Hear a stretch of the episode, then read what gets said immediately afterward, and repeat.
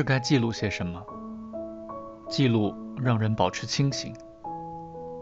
写作中的小说人物混杂交错又各自孤立，是他在使我亢奋和虚弱着吗？仿佛要发出光来。睡眠和食物被抑制，再次恢复到二十五岁左右的体重。我的时间不够用。跟着书中的人物开始去旅行，没有考虑好彼此的时间层次，平行、交叉，或者时断时续。重要的是，我们已一起出发。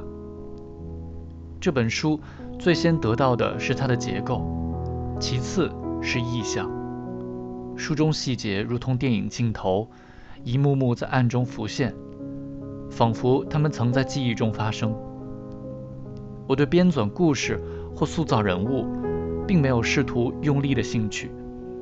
对我而言，他们一般只是工具，只为有所表达而服务。这种方式也许更接近散文或诗歌创作，而小说令人入迷之处是可以塑造和建立一个自我封闭而又无限延伸的世界，一个新的世界，不存在的世界。能够因此长时间单一而沉溺的去做这件事，持续深入，持续完成，这是喜欢的工作模式。写一本书如同画一只牡丹，塑造一只瓷器，织一匹锦。个体的存在转瞬即逝，不过白驹过隙。物质有时长久于人的生命，能够滴水穿石。在世间脆弱的分崩离析中，物质标本得以稳定的方式流转，肉身找到可能，以心灵的跋涉作为渡船，划过世间茫茫长河。把字写完，这是当下在做的事情。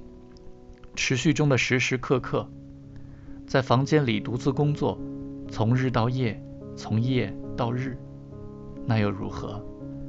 这份工作当然需要充沛的体力，需要健壮，但有时只感觉到一种脆弱的坚韧，如同瓦斯用尽前异常透亮幽蓝的火苗。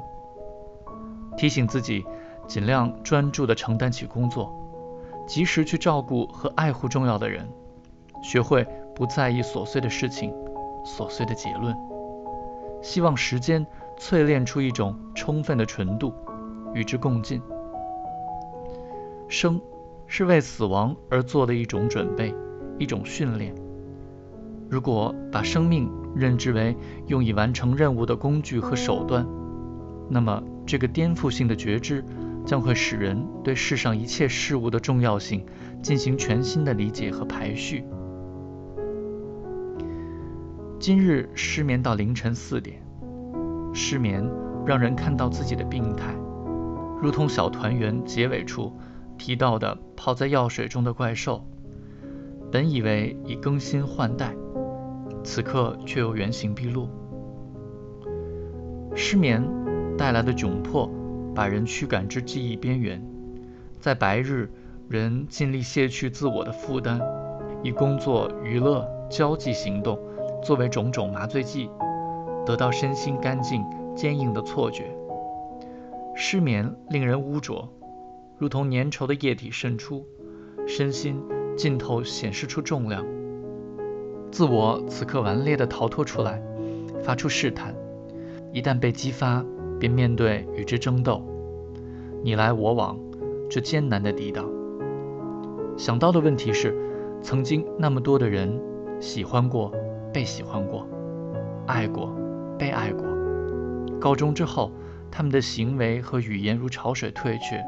在肉身表面没有留下一丝痕迹，只有彼此相遇和相处的时刻所累叠起来的意识和记忆，如同空旷山谷一道隐约回音，震荡在内心深处。